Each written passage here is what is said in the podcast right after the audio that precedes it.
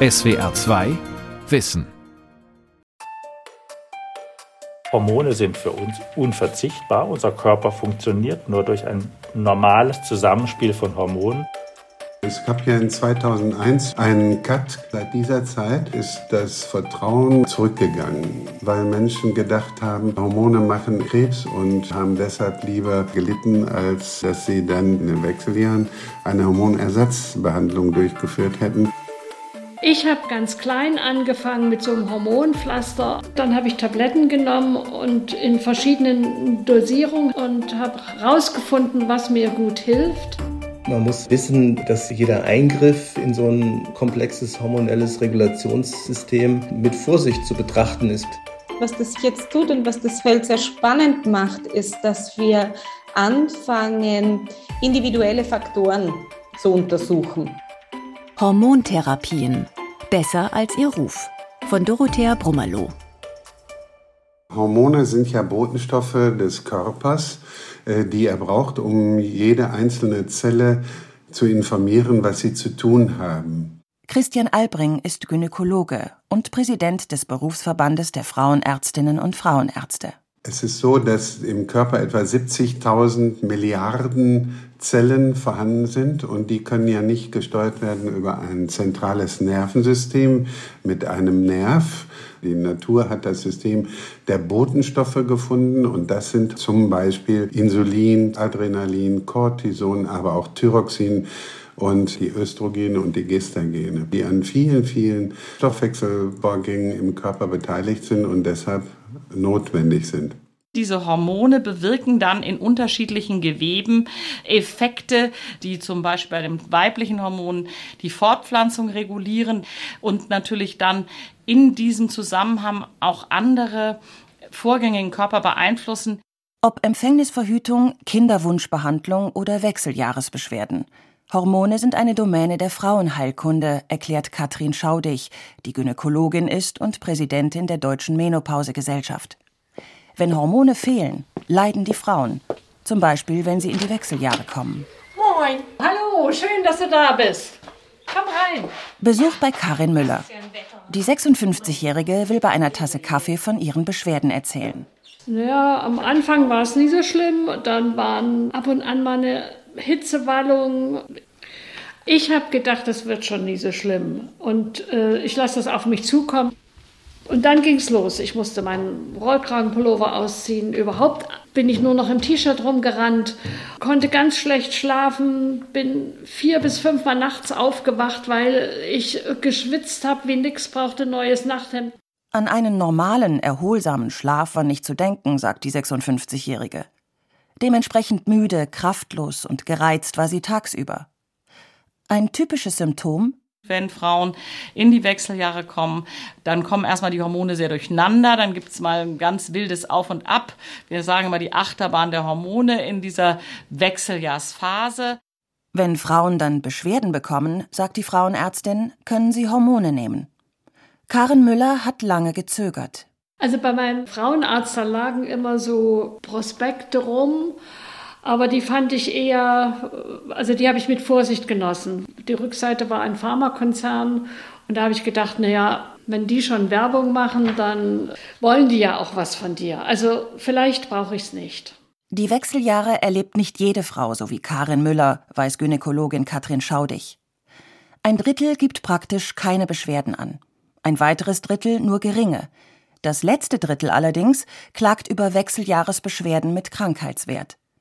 Neben Hitzewallungen, Schweißausbrüchen, Benommenheitsgefühlen erleben die Frauen seelische und emotionale Wechselbäder, depressive Verstimmungen und Gedächtnisstörungen, leiden an Scheidentrockenheit, Inkontinenz und einiges mehr.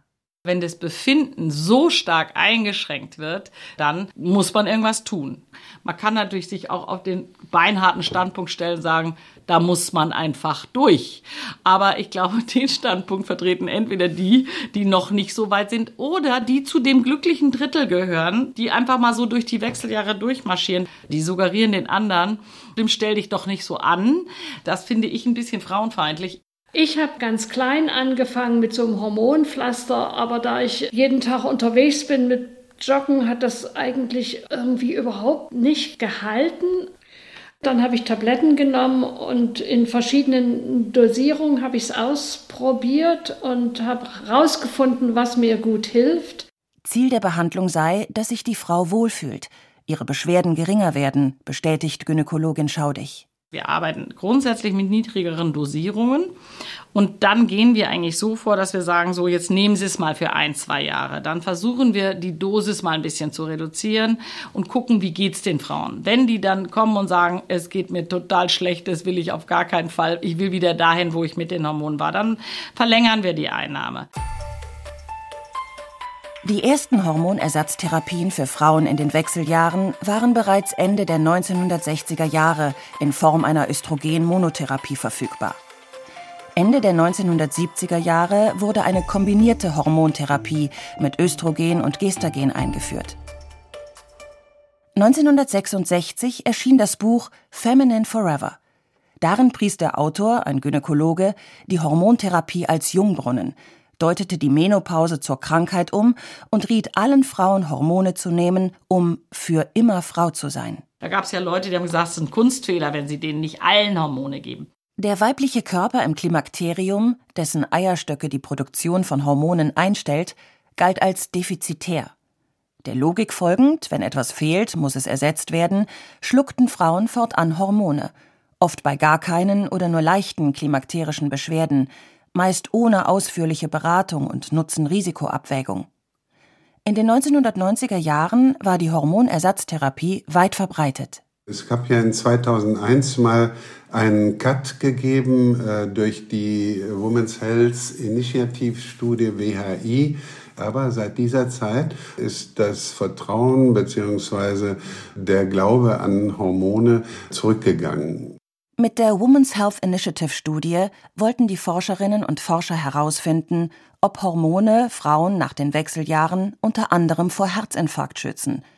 Es ging nicht darum, ob Hormone bei Wechseljahresbeschwerden helfen, betont die Präsidentin der Deutschen Menopausegesellschaft Katrin Schaudig.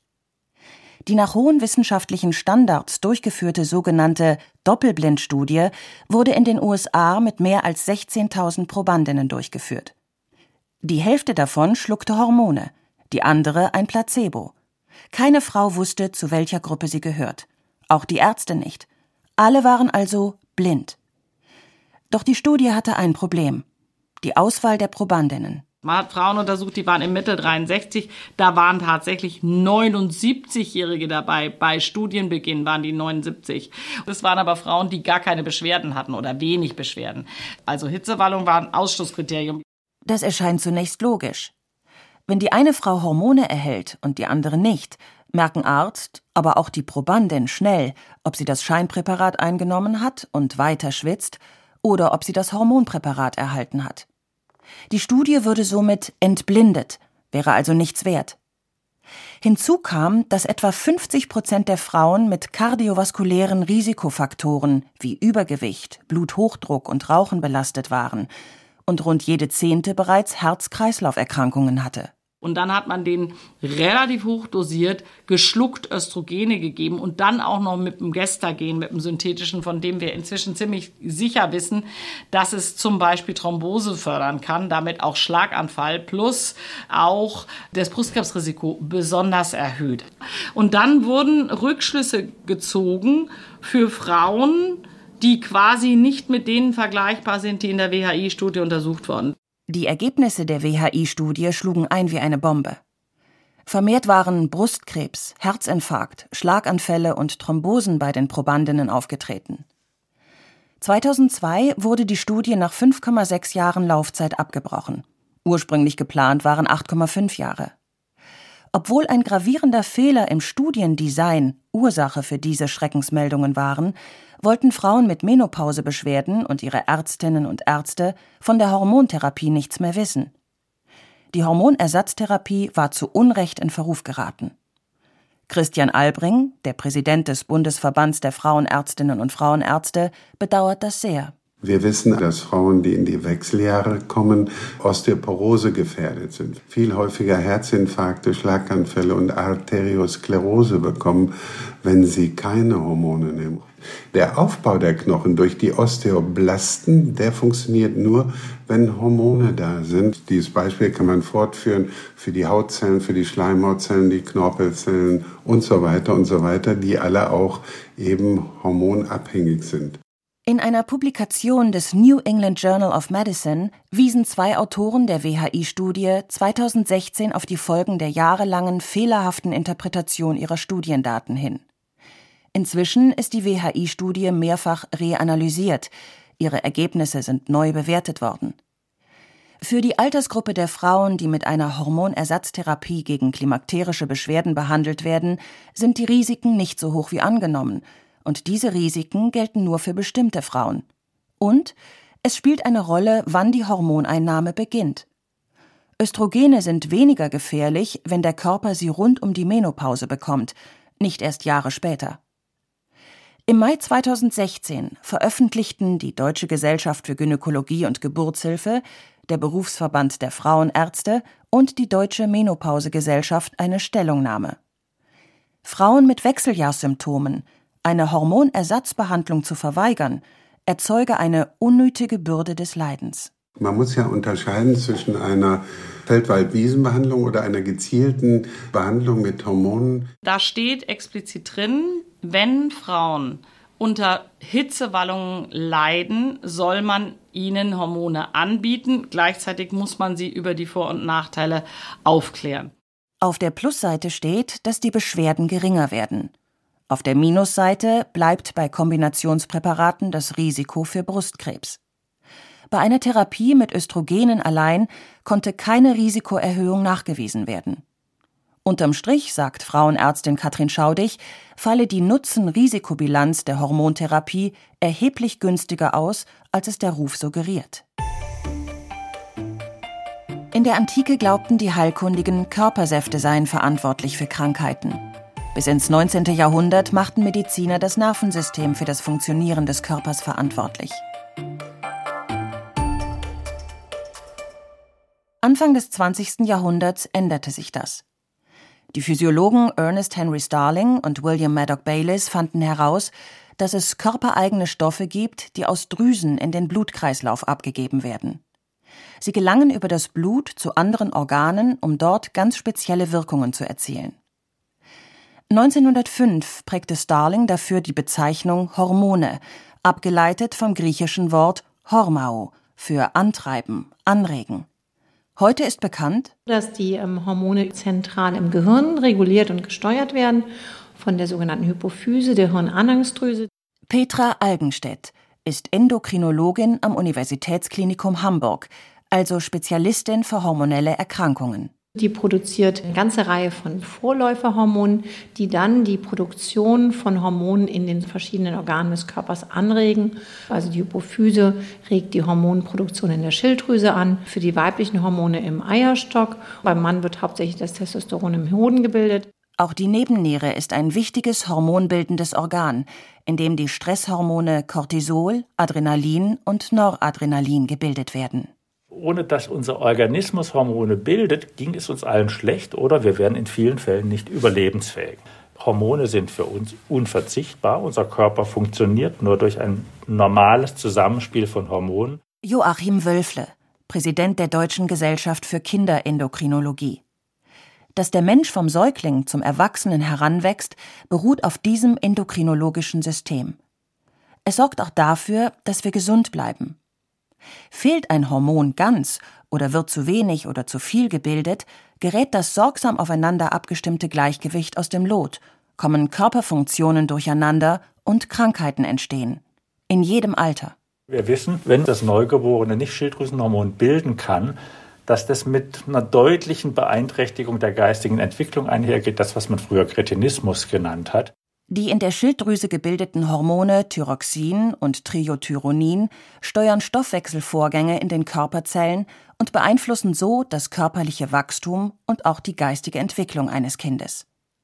Unbehandelt sind betroffene Kinder unter anderem teilnahmslos, ermüden leicht, können eine große Zunge und einen aufgetriebenen Bauch mit Nabelbruch aufweisen. Das Gehirn ist am stärksten betroffen. Der Hormonmangel führt zu Wachstumsstillstand und schweren bleibenden geistigen Einschränkungen. Seitdem beim Neugeborenen-Screening die Schilddrüsenhormone bestimmt werden, bleibt Neugeborenen durch lebenslange Hormongabe ein solches Schicksal erspart. Daneben gibt es Störung des Wachstums, das typischerweise auch auf ein funktionierendes Hormonsystem angewiesen ist. Dann Pubertätsstörungen, zu frühe Pubertät, zu späte Pubertät oder das sogenannte adrenogenitale Syndrom, bei dem unser Organismus in der Nebenniere nicht genügend Cortisol bilden kann, dass unser Mineralsalzhaushalt aus dem Lot gerät und die Kinder früher, bevor es dieses Screening gab, schwer krank geworden sind. Erkrankungen aufgrund eines gestörten Hormonhaushalts sind selten. Das heißt, weniger als fünf von 10.000 Menschen leiden daran. Felix ist einer von ihnen. Der 28-Jährige arbeitet im Krankenhaus, macht gerade eine Ausbildung zum operationstechnischen Assistenten.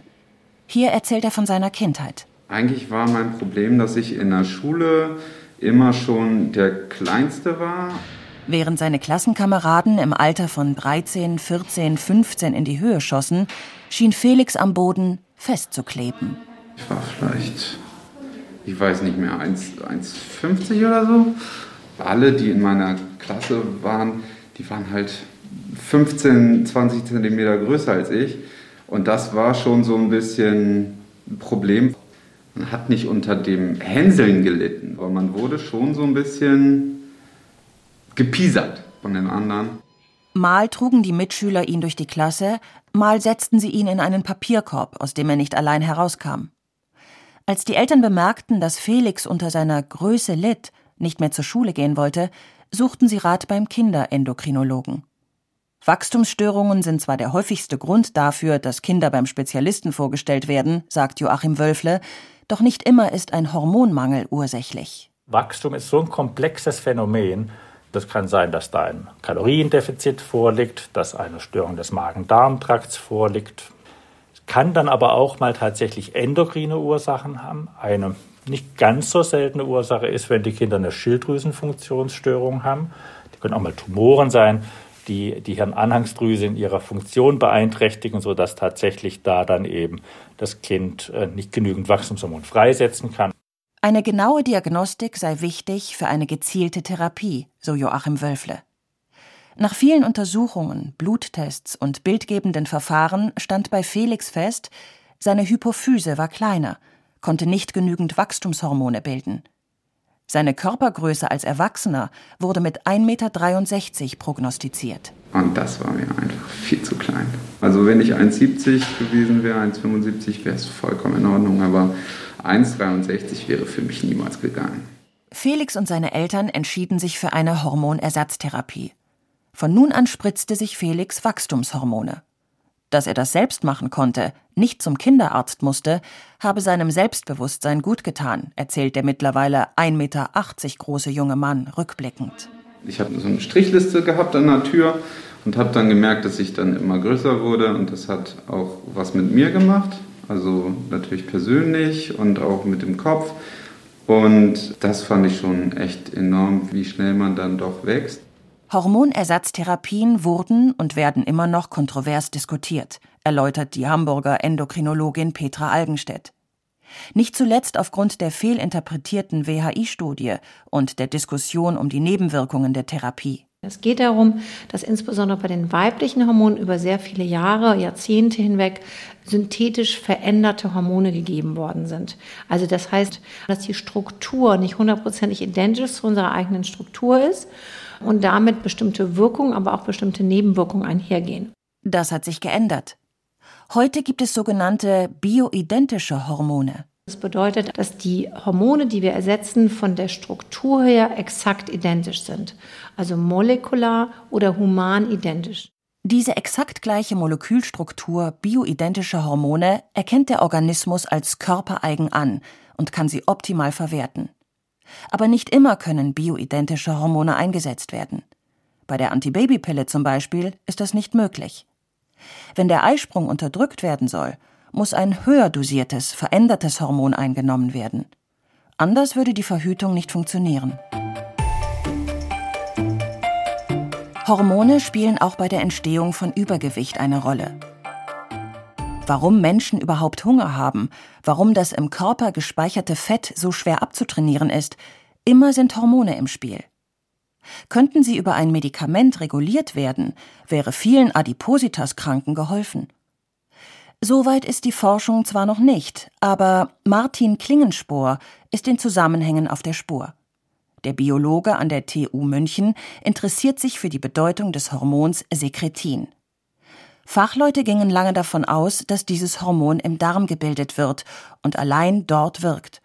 Nur sehr vereinzelt wurde über andere Wirkungsorte des Hormons Sekretin berichtet. Also wenn man einem hungrigen Schaf zum Beispiel eine Sekretinspritze gibt, dass es dann weniger frisst in der Folge, wenn es dann gefüttert wird.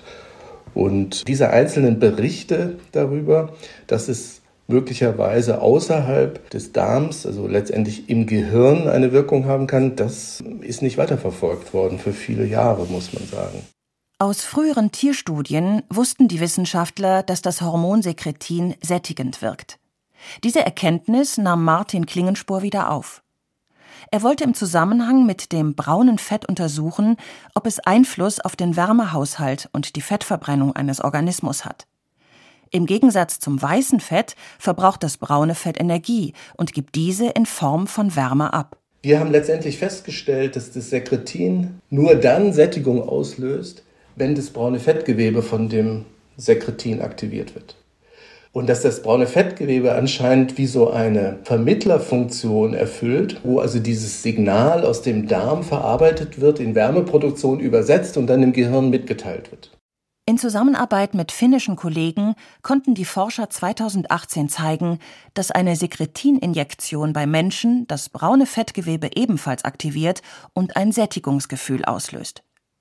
Wird aus dieser Grundlagenforschung ein Mittel gegen Adipositas hervorgehen, die Sekretinpille gegen Übergewicht? So einfach sei es nicht, meint Klingenspor. Weil das Sekretin die Bauchspeicheldrüse stimuliert als Hauptfunktion und wir wollen natürlich nicht permanent unsere Bauchspeicheldrüse stimulieren. Da kann man damit rechnen, dass man eine Bauchspeicheldrüsenentzündung zum Beispiel bekommt. Und das ist sicher ein Risikofaktor, den man vermeiden möchte. Bereits im Jahr 1901 konnte der Chemiker Yukichi Takamine das erste Hormon aus der Nebenniere gewinnen, das Adrenalin. Es folgten das Schilddrüsenhormon, das Insulin und viele mehr. Bis heute sind etwa 100 verschiedene menschliche Hormone bekannt. Wissenschaftlerinnen und Wissenschaftler vermuten, dass mindestens 1000 chemische Botenstoffe existieren, die in unserem Körper alles regeln. Und so sind Hormone immer noch Gegenstand der Forschung auch für Birgit Derntl. Was das Feld sehr spannend macht, ist, dass wir anfangen, individuelle Faktoren zu untersuchen. Geschlecht ist einer dieser Faktoren. Also wie schaut die Stressreaktion oder auch anderes Verhalten, das uns interessiert, zum Beispiel bei Frauen und Männern aus. Birgit Derntl ist Psychoneuroendokrinologin. Schon das Wort ist ein echter Zungenbrecher. Ihre Tätigkeit nicht. Derntl forscht an der Uni Tübingen zu den Themen Stress und Gender. Laut einer Umfrage aus dem Frühjahr 2021 hatten sich fast 90 Prozent der rund 3000 Befragten in den Monaten davor gestresst gefühlt. Dabei war unter Frauen der Anteil der Gestressten höher als unter Männern. Unterscheidet sich die Stressreaktion von Frau und Mann? Gehen Frauen anders mit Stress um?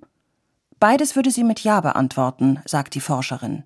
Die Stressreaktion ist tatsächlich so, dass auf mehreren Bereichen wir hier Unterschiede sehen, wie zum Beispiel an der Cortisolreaktion, wo wir immer wieder die Hinweise kriegen, dass die bei Männern einfach stärker ist, beziehungsweise die auch einen höheren Cortisolspiegel haben. Das heißt, da sind die Männer einfach schon von Haus aus anders als die Frauen. Dann gibt es natürlich die subjektive Stressreaktion. Also bin ich gestresst? Auch da sehen wir immer wieder Unterschiede zwischen den Geschlechtern, dass uns die Frauen öfters angeben, sie sind gestresster als die Männer. Laut Stressreport der Techniker Krankenkasse von 2021 hat bei Frauen der extreme Stress deutlich zugenommen. Fast jede dritte hat extremen Stress erlebt, bei den Männern nur jeder fünfte. Die Frage ist, Warum berichten Frauen mehr über Stress als Männer? Das könnte einen ganz einfachen Grund haben, dass Frauen einfach mehr über Emotionen sprechen, das auch eher vielleicht zugeben. Das heißt, das sind so Stereotype, die auch vorhanden sind. Aber die Frage besteht schon, gibt es vielleicht Unterschiede in dem, was Frauen typischerweise als Stressoren bezeichnen und was Männer als Stressoren bezeichnen? Stressoren sind das, was den Stress auslöst. Studien gäben Hinweise darauf, dass Frauen und Männer sich von unterschiedlichen Dingen gestresst fühlen. Während Männer bei Zeitdruck und Konkurrenz unter Druck geraten, macht Frauen schlechte Atmosphäre, Ausgrenzung, Kritik zu schaffen. Gerät man in Stress, hat das die Ausschüttung des Stresshormons Cortisol zur Folge. Egal ob Frau oder Mann. Die Aufgabe des Cortisols ist eigentlich, uns Energie zur Verfügung zu stellen, sodass wir eben in einer Stresssituation, die ja eigentlich auch eine Bedrohungssituation sein könnte, Energie zur Verfügung haben und uns mobilisieren können, also fliehen können, dass wir einfach äh, Kräfte, Energie freisetzen können, um aus dieser Situation uns wegbewegen zu können. Stress an sich sei also nichts Negatives, sondern erlaube den Menschen, Energien zu mobilisieren, kreative Ideen zu entwickeln, aber auch Grenzen zu überschreiten. Letztendlich schaffen Menschen mit Hilfe des Stresshormons oft vieles, was vorher nicht möglich erschien, erklärt die Psychoendokrinologin Birgit Derntel. Aber was nicht förderlich ist, ist, wenn der Stress kein Ende hat, wenn er längerfristig ist und wenn ich mich dem ständig hilflos ausgesetzt fühle. Wenn ich aber ständig auf Anschlag bin, dann wird irgendwann auch nicht mehr die Möglichkeit gegeben sein, Kräfte zu mobilisieren und dann geht es eher in diese Erschöpfungsrichtungen. Inwieweit dabei der Monatszyklus der Frau, die Einnahme der Antibabypille oder eine Schwangerschaft, also die veränderte Hormonlage eine Rolle spielen, sei noch nicht erforscht, bedauert sie. Ich möchte gern wissen, welchen Effekt hat zum Beispiel die Menopause bei Frauen? Welchen Effekt hat es, wenn die Frau Großmutter wird? Solche Aspekte, was tut das dann auch? Was tut das mit ihrem Hirn, aber was tut das auch mit ihrem grundsätzlichen Verhalten? Die Antibabypille ist schon seit über 60 Jahren auf dem Markt. Dennoch wissen wir noch sehr, sehr wenig darüber, was die Antibabypille und damit auch die Hormone, die die Frauen zu sich nehmen, denn mit ihrem Gehirn machen, mit ihrem sozialen Verhalten, mit ihren Emotionen. Das sind alles Aspekte, denen widmen wir uns jetzt, um in Zukunft dann Informationen den Frauen an die Hand geben zu können. Der menschliche Körper ist auf ein perfekt abgestimmtes Zusammenspiel von Hormonen angewiesen. Störungen dieses Gleichgewichts führen zu Erkrankungen und Beschwerden, die heutzutage mit Hormonersatztherapien geheilt oder gelindert werden können. Diese sind besser als ihr Ruf, wie die Behandlung der insulinpflichtigen Diabetes, der Schilddrüsenunterfunktion oder klimakterischer Beschwerden zeigen. SWR 2 Wissen. Hormontherapien. Besser als ihr Ruf. Von Dorothea Brummerloh. Sprecherin Nadine Kettler. Redaktion Sonja Striegel. Regie Andrea Leclerc. Wenn dir diese Folge von SWR2 Wissen gefallen hat, könnte dich der fünfteilige Podcast Grenzwertig Ethik zwischen Leben und Tod interessieren. Also, wenn wir nur übers Geld reden, dürfte man mich nicht an eine Beatmungsmaschine hängen. Darf ein Transplantierter überhaupt nicht weiter versorgt werden? Sandra wurde ein Herz und eine Niere transplantiert. Sie weiß, wie teuer ihre Therapie ist. Und der MS-kranke Hajo, er will sein Lebensende selbst bestimmen. Die Konsequenz dieser Diagnose. Die war für mich eben sofort, das machst du in Endstadium nicht mit. Und deswegen stelle ich mir vor, dass ich das trinke und dann einschlafe. Wie gehen wir mit existenziellen Fragen um? Wann ist Leben lebenswert? Bringt Hochleistungsmedizin tatsächlich Fortschritt? Wichtig für alle, die in diesem Podcast zu Wort kommen, dass sie ihre Würde bewahren dürfen. Grenzwertig. Ethik zwischen Leben und Tod. Eine fünfteilige Reihe der ARD Religionsredaktionen. Ab sofort in der Audiothek. SWR 2 Wissen. Manuskripte und weiterführende Informationen zu unserem Podcast und den einzelnen Folgen gibt es unter swr2wissen.de.